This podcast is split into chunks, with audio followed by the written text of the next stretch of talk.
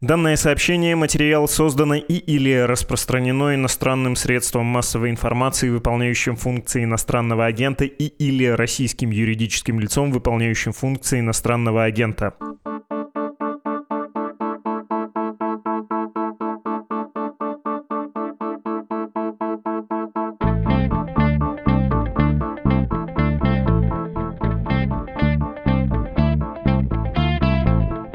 Здравствуйте, это подкаст о новостях, которые долго остаются важными. Он называется «Что случилось?» И с нашим подкастом самим что-то странное случилось. По идее, он должен выходить каждый будний день с перерывом на выходные, всего 5 эпизодов в неделю. Но на этой неделе это уже седьмой выпуск. Один эпизод мы сделали из-за того, что началась подготовка к референдумам, и стало понятно, что пройдет новая аннексия территории Украины России, и тут нельзя было смолчать. И вот теперь в субботу тоже свежий эпизод. Это что за новости? Почему мы это делаем? Потому что много тем, которые меркнут на фоне вот этого грандиозного, трагического, но грандиозного настоящего.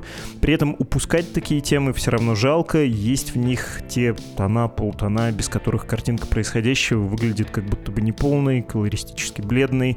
В общем, простите нашу жадность, ну или насладитесь ею. Впредь попробуем держать себя в руках, не заваливать вас голосовыми, как навязчивый поклонник или поклонница, объект своего желания.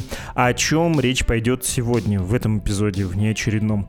О Корейской Народно-Демократической Республике и ее сотрудничестве с Российской, чуть не сказал тоже народной демократической самопровозглашенной федерации. Война в Украине придала новый смысл этим отношениям. Масса есть сообщений о военном сотрудничестве Северной Кореи и России, где Россия, что самое поразительное, как бы реципиент, а не донор отношений, а еще о экономическом взаимодействии. Крайне любопытно, в общем, все это звучит. Если вам нужен конкретный, формальный, свежий повод, чтобы начать этот выпуск, то давайте я процитирую заметку из газеты «Коммерсант». Заголовок. В КНДР опровергли поставки оружия России и сам текст. Высокопоставленный военный чиновник КНДР заявил, что страна никогда не поставляла и не планирует поставлять вооружение России. Об этом сообщило южнокорейское агентство Рёнхаб со ссылкой на заявление, опубликованное в Центральном телеграфном агентстве ЦТАК. Имя военного в ЦТАК не сообщается. Цитат «Мы никогда раньше не экспортировали оружие или боеприпасы в Россию и не планируем их экспортировать», сказал заместитель генерального директора Главного бюро оборудования Министерства обороны КНДР. Там добавили, что осуждают США за бездумное распространение слухов против КНДР для достижения своих базовых политических военных целей. Неназванный чиновник добавил, что разработка, производство, хранение, экспорт и импорт оружия – законное право суверенных государств.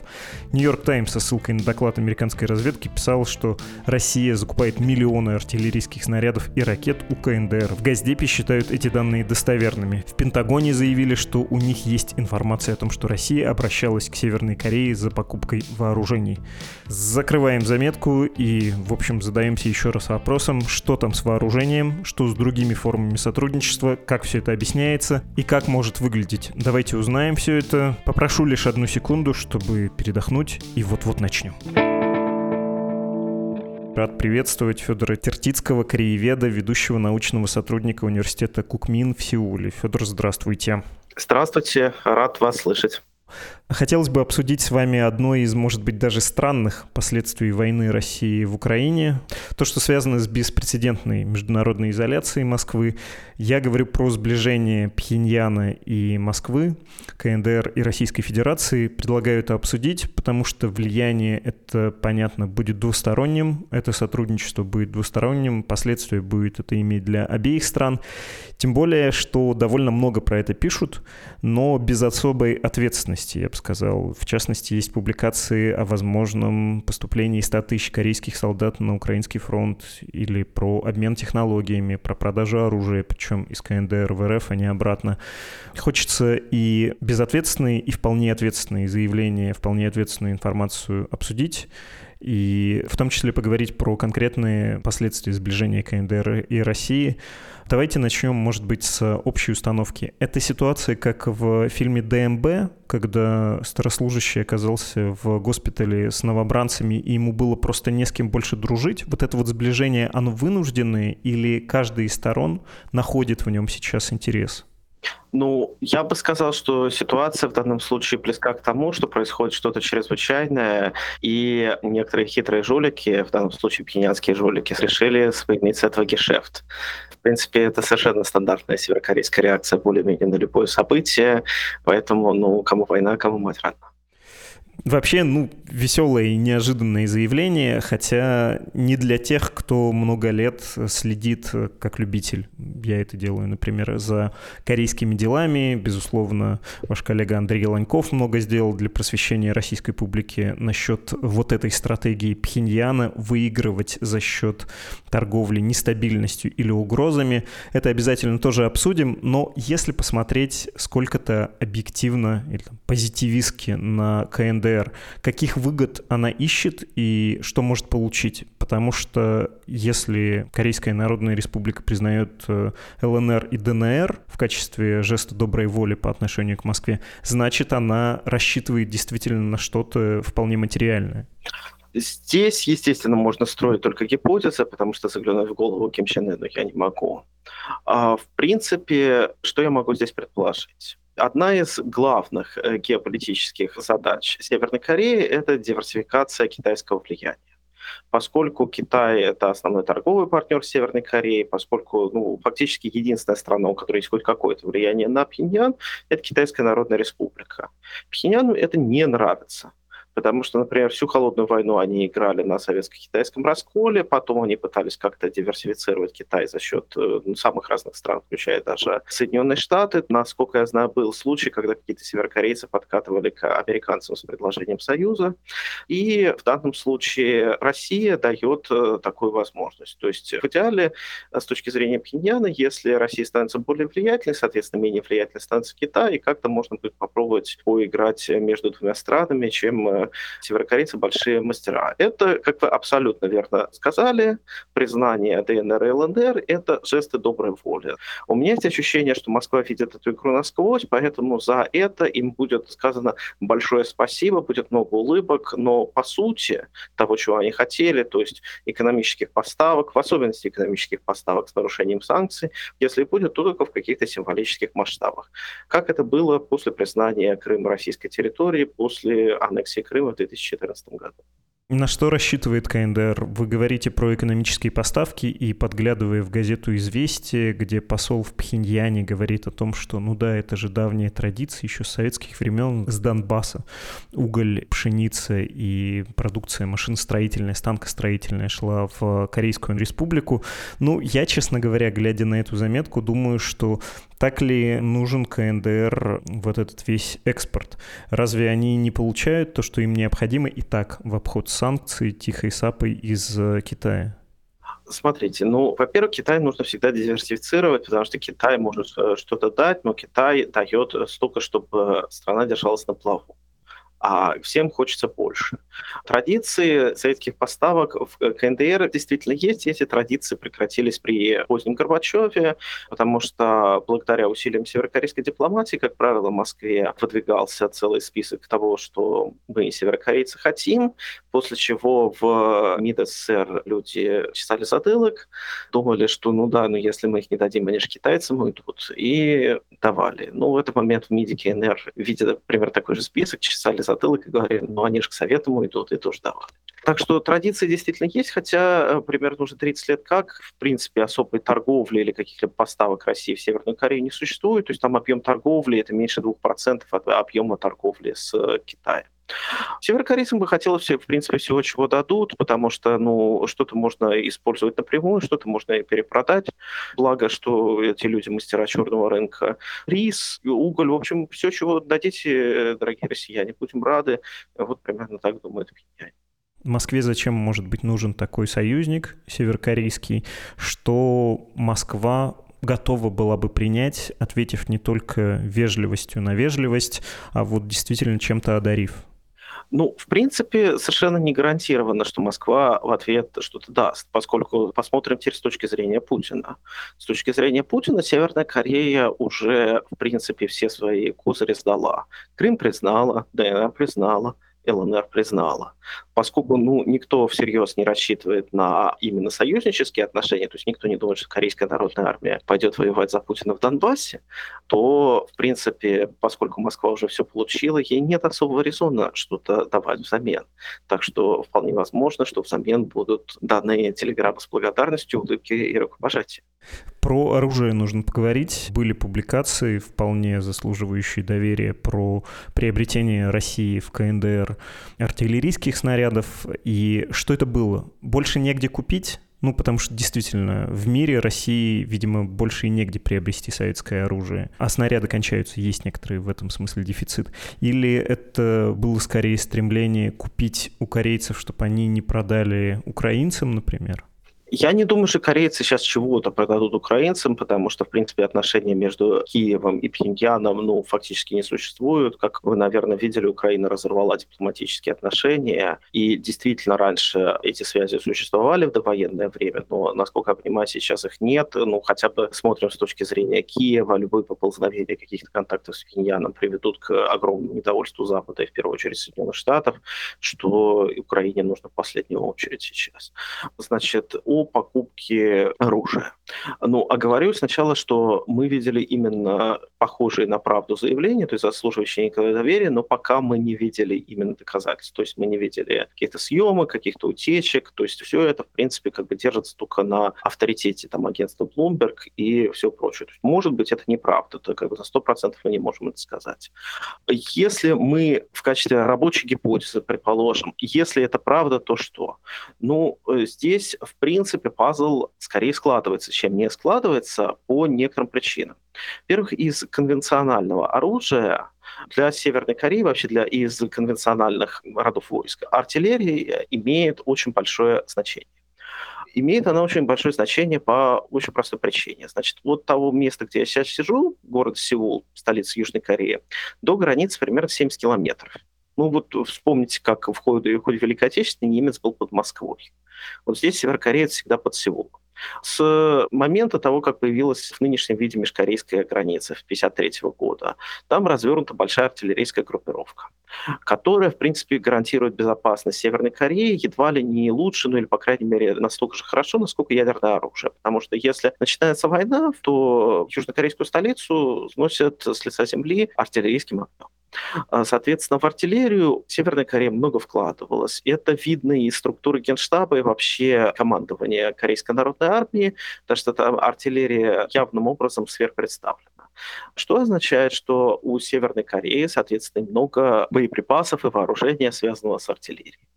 Поскольку армия частично пользуется оружием и бронетехникой, поставленных КНДР в советское время, когда между Москвой и Пхеньяном еще существовал военный союз, то логично предположить, что у них есть какое-то количество боеприпасов, совместимых с советским оружием.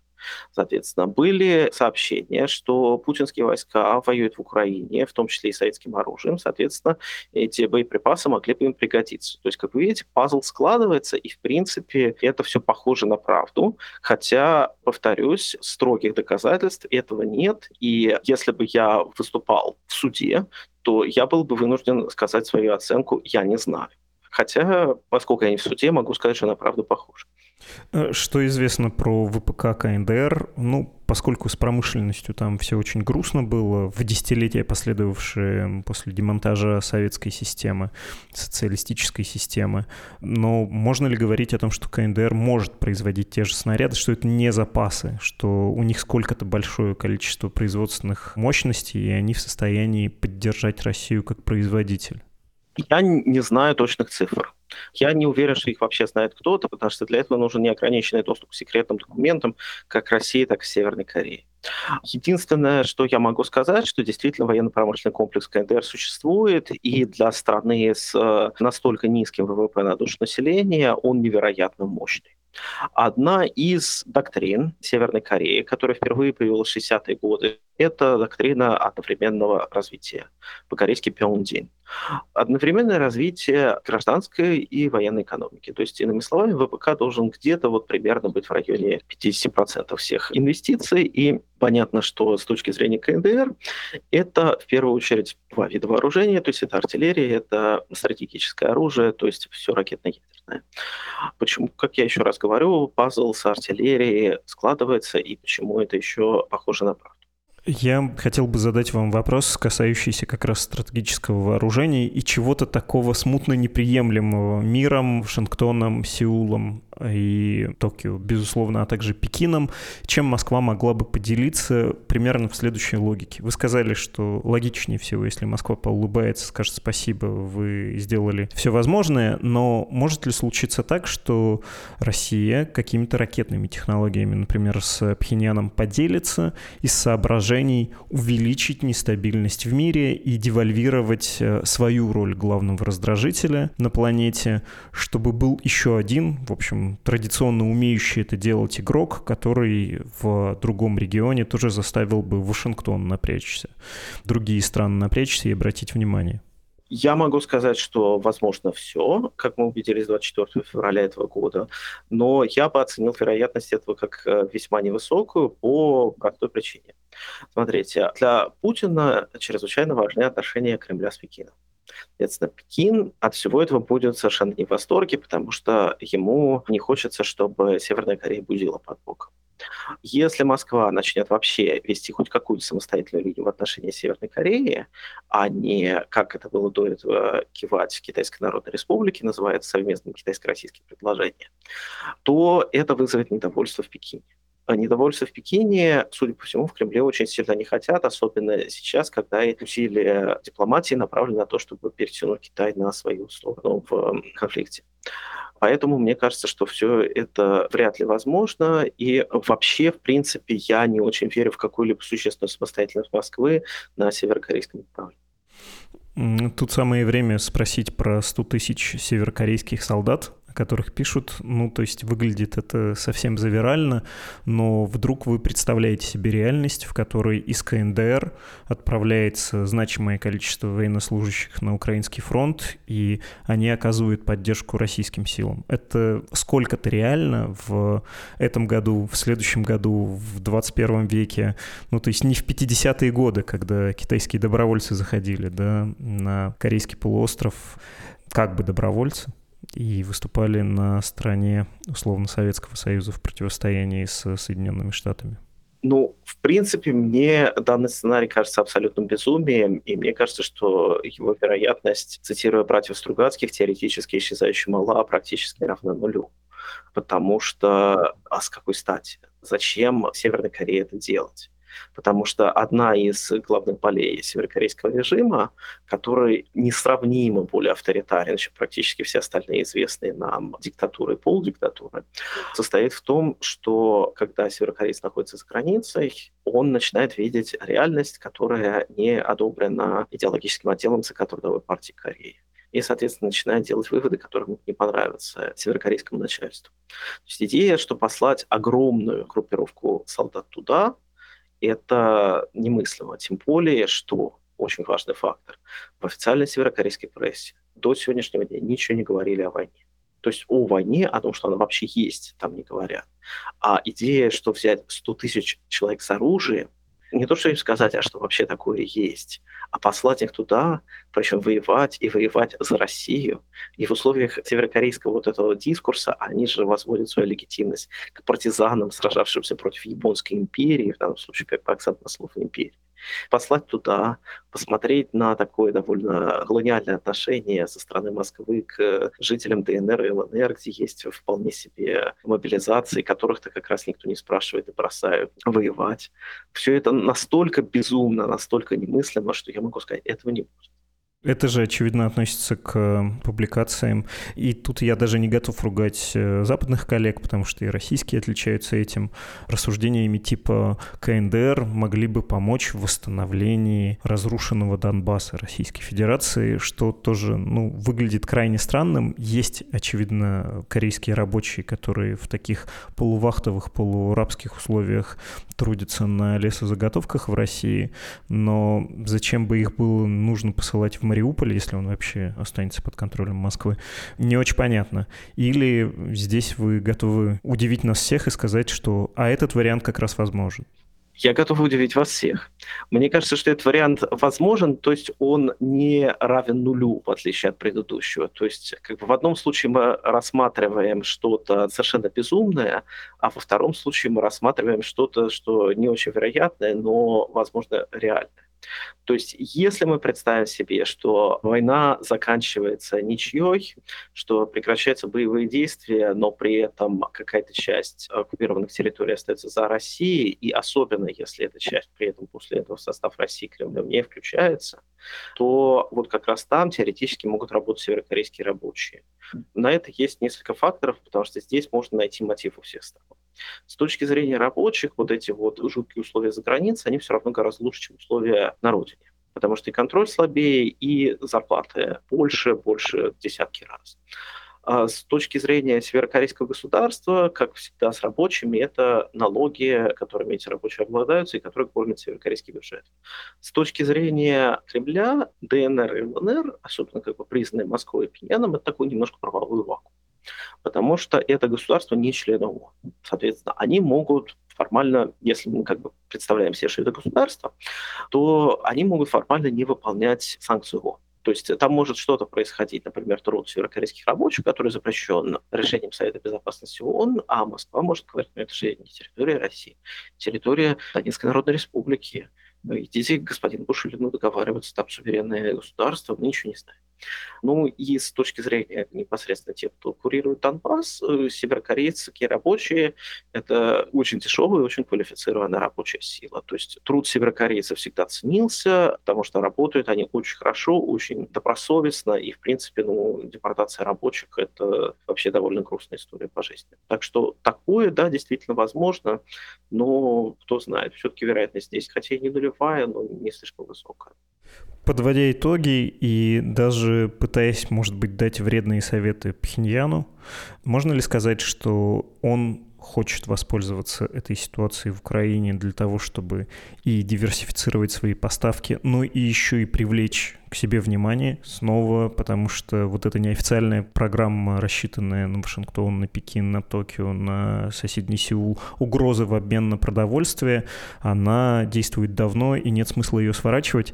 Давая совет, как бы он мог воспользоваться украинской ситуацией, пхеньянский режим, чтобы снова получить какие-то выгоды для себя? Ну, я могу сказать, что давая совет, поезд уже ушел.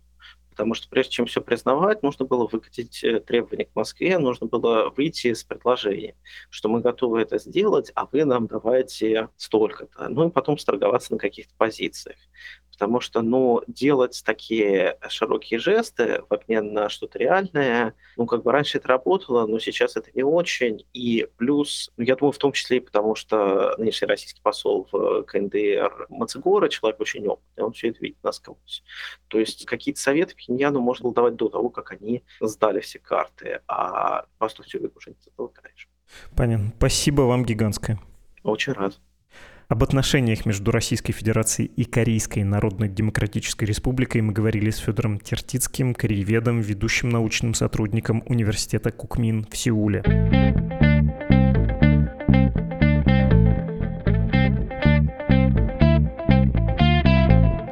Короткий какой-то получился выпуск, вы заметили? Ну, давайте тогда в этот раз почитаем побольше ваших писем, используем это как возможность. В следующий раз обещаю получше подумать над вопросами. Страшно интересно ведь было говорить с Федором. Жалко, что так быстро у меня кончились к нему вопросы. Или дело в том, что он настолько хорош, что может так лаконично и быстро все объяснить, даже если процессы сложные. Я отвлекся. К вашим письмам, которые вы отправляете на адрес подкаст собакамедуза.io. Роберт пишет. Добрый день, Владислав. Очень нравится ваш подкаст за широкий круг затрагиваемых тем экспертов и желание посмотреть на ситуацию со всех сторон, даже если обсуждаемые события или человек явно не заслуживают никаких оправданий. Единственный субъективный минус – иногда вопрос собеседнику получается длиннее, чем самый развернутый ответ на него. Это не обязательно плохо, но вопрос с подвопросами, с цитатами, с рассуждениями иной раз может путать слушателя или собеседник банально ответит выборочно. Вот, Роберт, я удивлен, насколько вы деликатно сформулировали очень простую фразу, что я болтлив как попугай. Спасибо за деликатность, спасибо даже за нежность, что ли. Для себя у меня есть оправдание, почему я очень часто в большом количестве говорю, почему такие обширные вопросы. Мне иногда кажется, что проще, чтобы я проговорил контекст, чтобы и собеседник, и в первую очередь слушатели, вы, то есть, сэкономили свое время. Но да, повторюсь, многовато меня, согласен с вами полностью.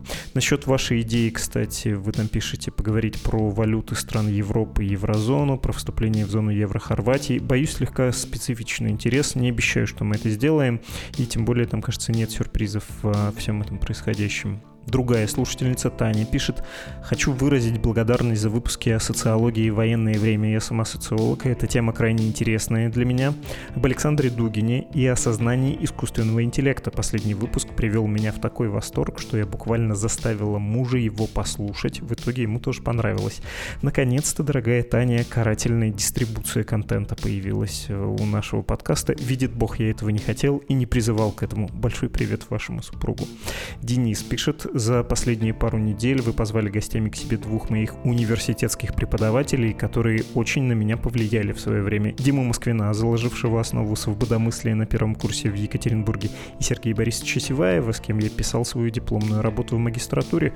Спасибо им, что остаются нравственными и интеллектуальными ориентирами, и спасибо вам за возможность услышать что-то родное и греющее в новостях о войне и посадках независимых политиков. Дорогой Денис, пожалуйста, сам с большим уважением к обоим спикерам, да, собственно, и ко всем нашим гостям отношусь, и можно удивиться, насколько узок круг тех, кто слушает этот подкаст. Как будто каждый выпуск 1050 и больше слушает, ну, все мы через одно-два рукопожатия знакомы. Несомненно, приятная компания, хотя врать не буду, хотелось бы, чтобы нас, вас, слушателей, было больше. И последнее письмо пишет Джон, причем на чистом русском. Добрый день, пишет вам регулярный слушатель подкаста «Что случилось?». Несколько дней назад, после того, как я послушал очередной выпуск с Дмитрием Кузнецом, редактором рубрики «Разбор», я вспомнил, как в конце одного из выпусков было прочитано письмо с критикой выпусков с его участием, вроде как за нехватку содержания. Я считаю, что выпуски с Дмитрием — лучшие выпуски подкаста в принципе, и один из лучших способов наблюдать за ситуацией на фронте. Аргументы, сухие факты, всегда выше эмоций. Даже когда ведущий Владислав Горин пытается к фактам привязать какой-то эмоциональный вывод, Дмитрий старается вернуть его на землю. К Владиславу никаких претензий, наоборот, так соблюдается баланс. В разговоре есть стремление руководствоваться именно тем, что есть, что известно и подтверждено, а не тем, что будет и что обещано, и разговор не уходит надолго в сторону деления шкуры неубитого медведя. Если имеющихся фактов недостаточно, чтобы сделать вывод, этот вывод не делается с примечанием «недостаточно фактов». Безусловно, кто-то считает, что разговор в итоге получается бессмысленным, переливанием из пустого в порожнее. Я же считаю, что вывод всегда можно, в данном случае нужно сделать позже, имея на руках дополнительную информацию, при этом обозначив то, что что известно сейчас. Лучше сдержаться, чем на эмоциях выписать некой стороне большой аванс и потом расстраиваться, когда она не сможет по этому авансу отработать. Уж на этой войне почти все прямые и косвенные участники и эксперты хотя бы раз на этом обожглись. Выпуски с Дмитрием настолько хороши, что нередко я просто выключал следующий выпуск подкаста, где приглашенный гость на повышенных тонах начинал раздавать эмоциональные оценки, как из пулемета. Полностью согласен с вашей оценкой, дорогой Джон, тоже высоко ценю то, что делает Дмитрий Дмитрий Кузнец, насколько он внимательно, вдумчиво и обстоятельно следит за этим конфликтом, как умеет и в своих текстах, и приходя к нам в подкаст, объяснить, что происходит на фронте за этим туманом войны. И вы еще добавляете, что отправляете нам периодически криптовалютные транзакции. За это отдельная большая благодарность. Медуза живет на пожертвования слушателей и читателей. Напоминаю всем, кто хочет отправить нам деньги, вы можете сделать это при помощи страниц support.meduza.io и safe.meduza.io. Из России, к сожалению, пока возможно только перечисление в криптовалюте. Международные платежные системы из России, как вы, конечно, знаете, ушли. Ну что, много писем прочитали, Корею обсудили, давайте прощаться. Это был подкаст «Что случилось?», посвященный новостям, которые долго остаются важными. До скорого.